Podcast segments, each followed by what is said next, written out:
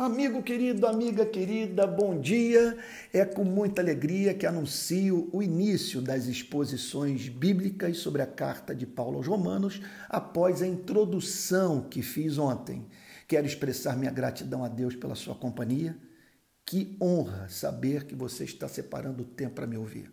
Quero agradecer a Deus também pelos recursos de que dispõe para análise do texto então, não estaria aqui sozinho. É, durante esses próximos meses ou anos, terei ao, ao meu lado João Calvino, Martin Lutero, John Murray, Martin Lloyd Jones, F.F. Bruce, John Stott e até um homem como Calbart. Eu estou usando também um comentário dele. Eu digo até um homem porque eu tenho umas discordâncias quanto à teologia dele, mas eu estarei usando também um comentário do teólogo suíço Calbart.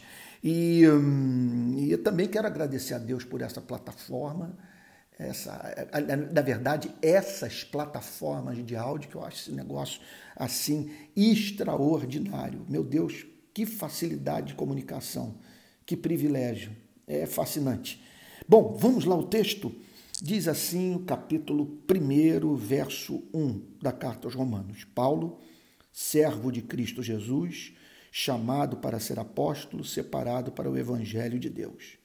Bom, chama a nossa atenção, é claro, o nome do apóstolo Paulo, o autor da carta, que é a figura mais central na minha vida abaixo de Jesus Cristo.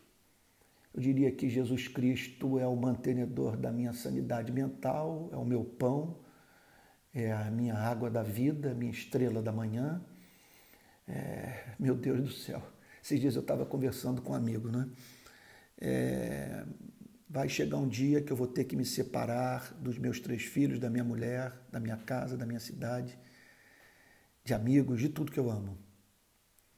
Eu só tenho uma esperança de que eu não experimentarei o tombo do não ser, que eu não me separarei deles para sempre. Só tenho uma esperança: Jesus Cristo. Então, é o fundamento da minha metafísica, é o fundamento da minha teologia, é o fundamento da minha alegria, da minha redenção. É, é o meu Salvador, é o meu pastor. Agora, abaixo dele, eu tenho na minha vida esses luminares, homens que me ajudaram especialmente a entender a vida, a verdade e o próprio Cristo. Então é claro que eu sou devedor a Martim Lutero, sou devedor a Agostinho, a João Calvino, meu Deus, a Blaise Pascal, não tem nem como expressar minha gratidão por Martin Lloyd Jones, a tal ponto que muitas vezes quando eu prego eu não sei mais o que é dele, o que é meu, o que é plágio, o que é original na minha pregação.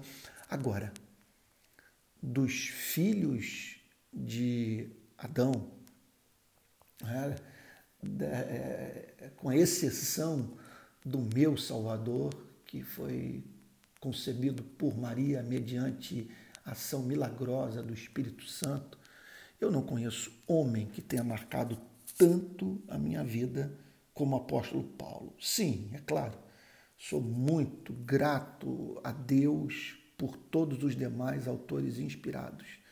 Mas quando eu penso na influência uh, do testemunho dele, da sua vida e do conteúdo de Gálatas, Efésios, Romanos, de uma forma toda especial. É claro que vem à cabeça também Filipenses, Colossenses, mas eu acho que essas três epístolas, Gálatas, Romanos, e a, quer dizer, e, a, e a carta aos Romanos, a, perdão, Gálatas, Romanos e Efésios, meu Deus, eu não tenho como mensurar o que tudo isso representou para a minha vida. É bem verdade que tudo comunicado a Ele, estamos certos disso, pelo Espírito Santo. Mas tenho que reconhecer que este homem está dentro de mim. É, eu tenho como um gênio. Um gênio. Ninguém escreveu como o apóstolo Paulo.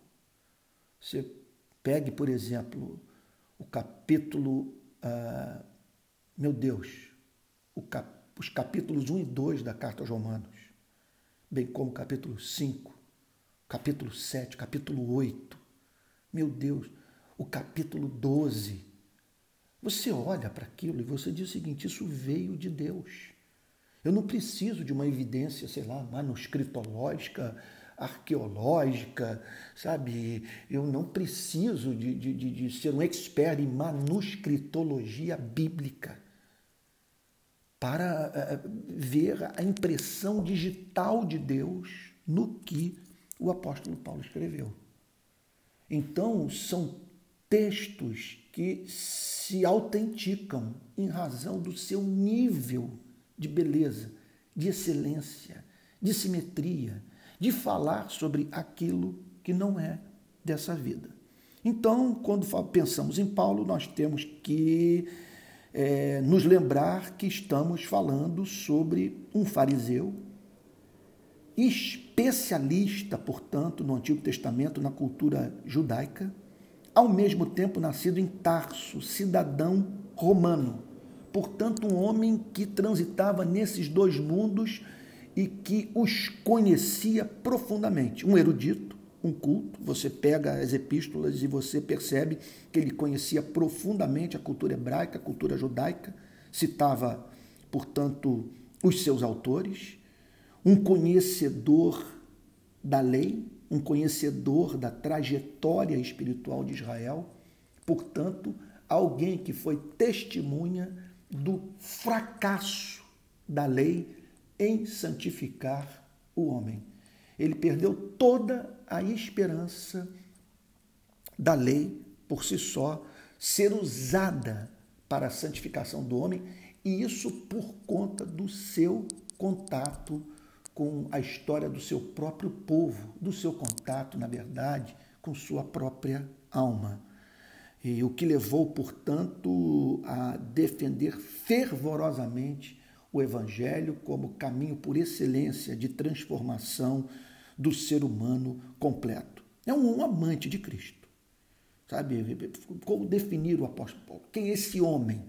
Olha, temos que declarar que a principal característica da sua vida é o seu amor por Jesus Cristo. Logo, diz o apóstolo Paulo na carta aos Gálatas: já não sou eu quem vive, mas Cristo vive em mim.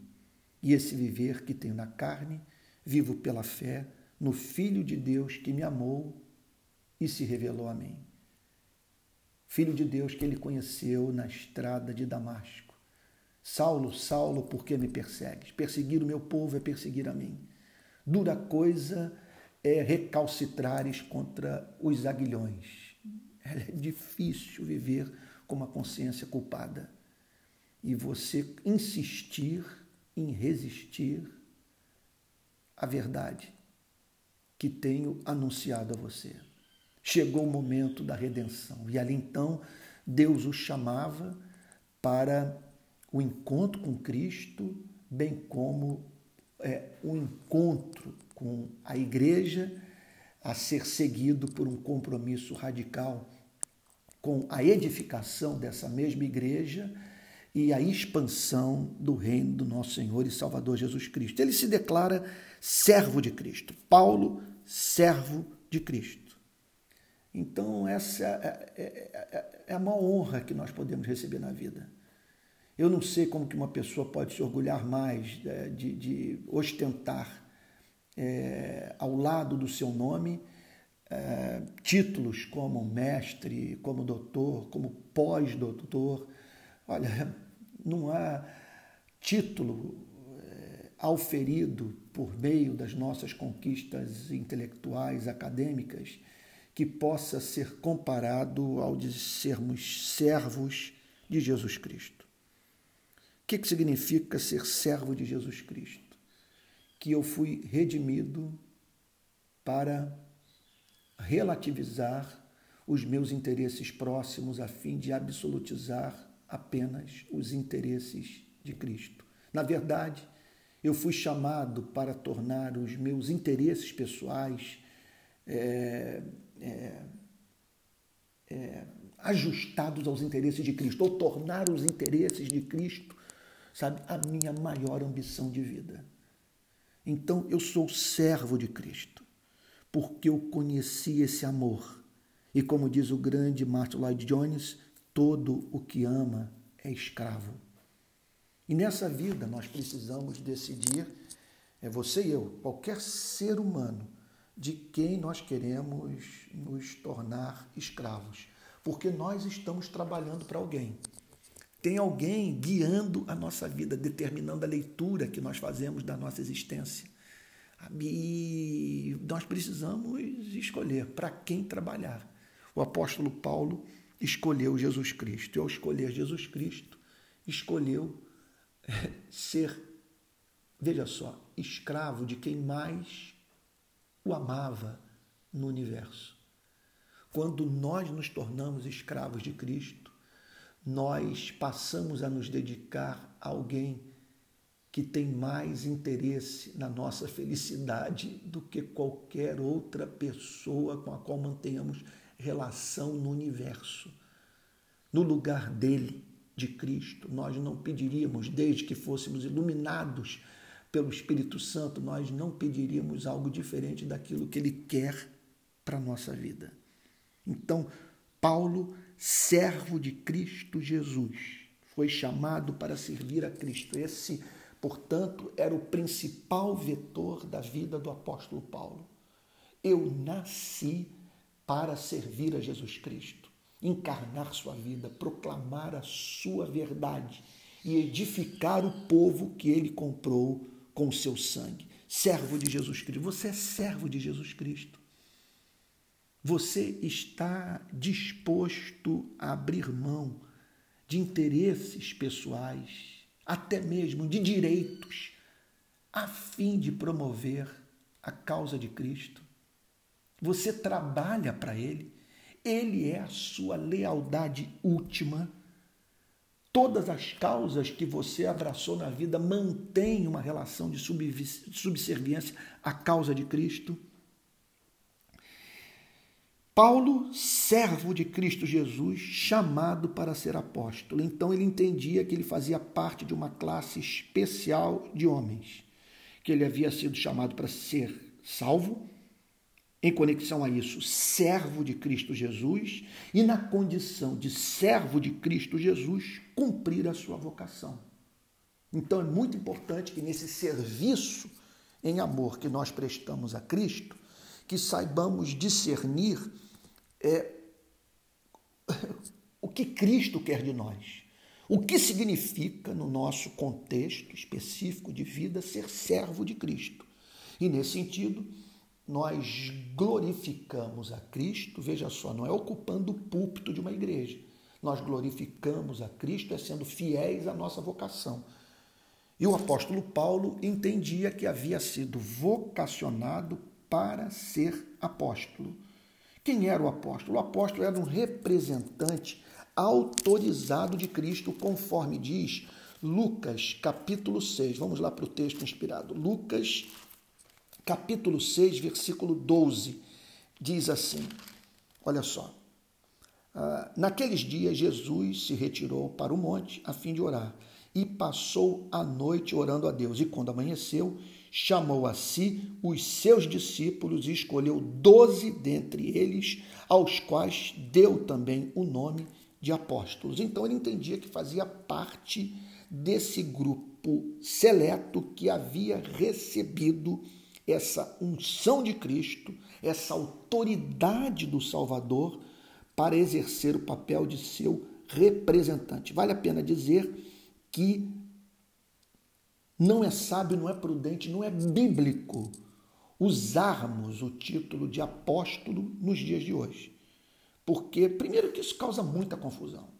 E segundo, que para ser apóstolo era necessário que algumas condições fossem cumpridas por aqueles que haviam sido chamados por Deus para exercer esse papel central na igreja de Cristo, porque a igreja está fundamentada sobre o fundamento dos apóstolos e dos profetas. E para ser apóstolo, em primeiro lugar, era necessário ter visto Cristo ressurreto. Essa é uma pergunta que você tem que fazer para alguma pessoa aí que se diz apóstolo. Você já viu Cristo ressurreto? Você teve um encontro com Cristo ressurreto? Não estou dizendo que pela fé você sabe que Cristo ressuscitou. Você viu o Cristo ressurreto se manifestar a você? Porque veja só Atos capítulo 1, verso 28, o que que diz? Olha só, perdão, Atos, Atos dos Apóstolos, capítulo 1, verso 21. Diz assim, olha só, verso 20. É, porque está escrito no livro dos Salmos: Fique deserta a sua morada e não haja quem nela habita, e que outro tome o seu encargo. Portanto, está falando aqui de Judas. Judas havia se suicidado e era necessário que um homem fosse escolhido para completar o número de apóstolos. E aí, olha a decisão da igreja. Portanto, igreja primitiva. Portanto, é necessário que dos homens que nos acompanharam todo o tempo em que o Senhor Jesus andou entre nós, começando no martírio de João até o dia em que foi tirado do nosso meio e levado às alturas, um destes se torne testemunha conosco da sua ressurreição. Era necessário, portanto, que esse tivesse é, passado pela experiência de ver Cristo ressurreto. Veja o que, que o apóstolo Paulo vai dizer mais adiante, também na primeira epístola aos Coríntios, capítulo 9, verso 1. Será que eu não sou um homem livre? Não sou apóstolo? Não vi Jesus, nosso Senhor? Por acaso vocês não são fruto do meu trabalho no Senhor? Então ele dizia que uma das provas, uma das evidências que ele, ele deveria ser ouvido na condição de apóstolo era o fato dele ter testemunhado a ressurreição de Cristo. Outro ponto também que merece destaque é que um apóstolo é, se tratava de alguém que havia sido comissionado especialmente por Cristo, diretamente por Cristo, mediante um contato com Cristo ressurreto. Os apóstolos também tinham aquilo que nós poderíamos chamar de, de credenciais do apostolado, que era o poder para operar milagres. Veja, segundo os Coríntios, capítulo 12, verso 12, o que diz: Pois as minhas credenciais de apóstolo foram apresentadas no meio de vocês com toda a paciência por sinais, prodígios e maravilhas. Então aqui está o apóstolo Paulo dizendo que ele havia sido chamado por Deus para ser apóstolo e que para tal, como ele teria que se levantar e falar com autoridade, colocando a sua palavra ao lado da pregação de Moisés e do próprio Cristo, sabe, para que ele, para que sua mensagem se tornasse crível, o Pai deu a ele essa credencial, o poder de operar milagres. Eles também comunicavam dons. A gente vê os apóstolos impondo as mãos sobre as pessoas e elas recebendo o Espírito Santo. E por tudo isso, tinham autoridade para estabelecer a doutrina.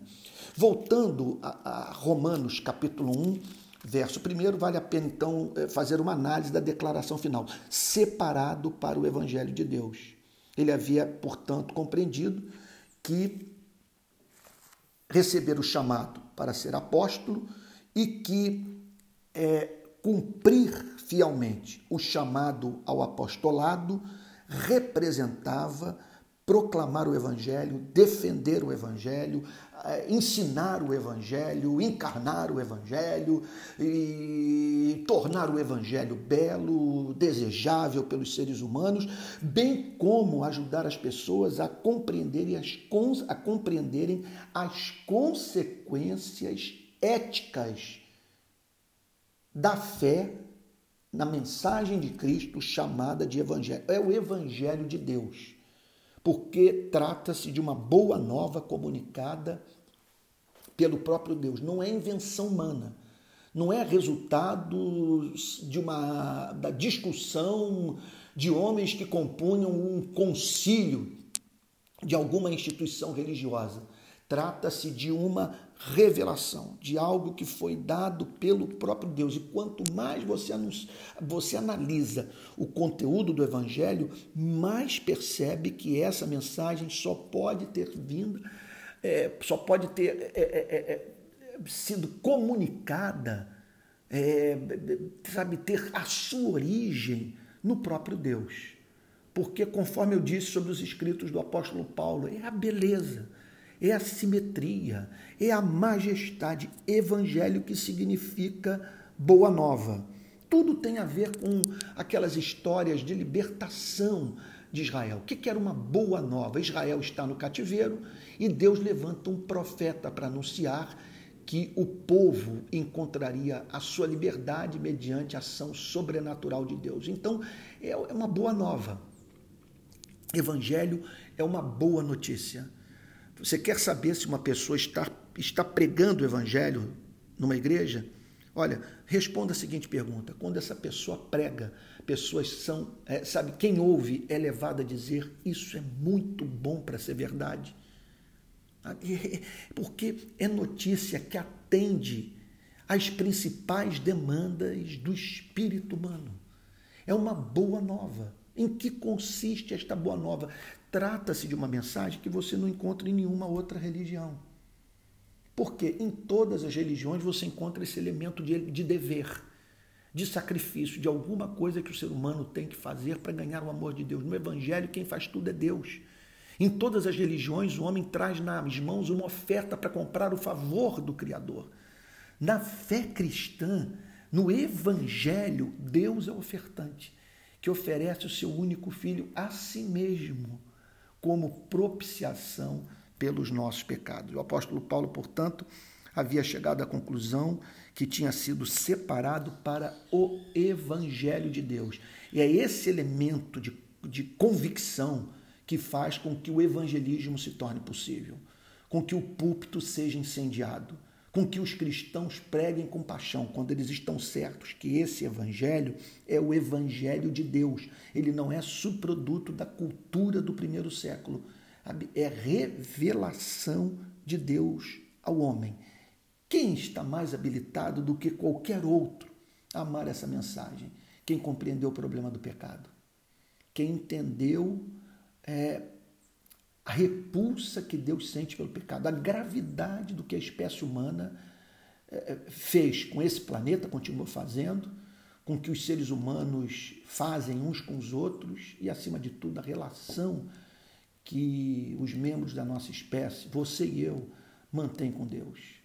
Sabe que uma total indiferença. Então, nós só saboreamos a mensagem do Evangelho, só sentimos a sua doçura quando compreendemos que ele é a resposta de Deus para um problema gravíssimo. Quando temos a nítida visão da gravidade do pecado. Agora, quando também, em conexão a isso, tomamos consciência do fato de que esse Evangelho foi designado por Deus para nos alçar à glória. Nós celebramos o Evangelho, nós bendizemos a Deus pelo seu Evangelho quando tomamos conhecimento dos seus frutos, do que a fé nessa mensagem produz pela vida, na vida do homem, na vida da mulher. Que Deus o abençoe em nome de Jesus. E eu espero que amanhã eu consiga reduzir mais a mensagem, tá bom? Vou trabalhar para isso é, arduamente, para ser o mais sintético possível, tá bom? Mas hoje peguei esse verso primeiro e é um verso muito rico. Olha, vai ser difícil, mas eu conto com a sua boa vontade, com o seu interesse total pela verdade revelada por Deus na sua palavra. Tá bom? Que Deus o guarde até amanhã, em nome de Jesus.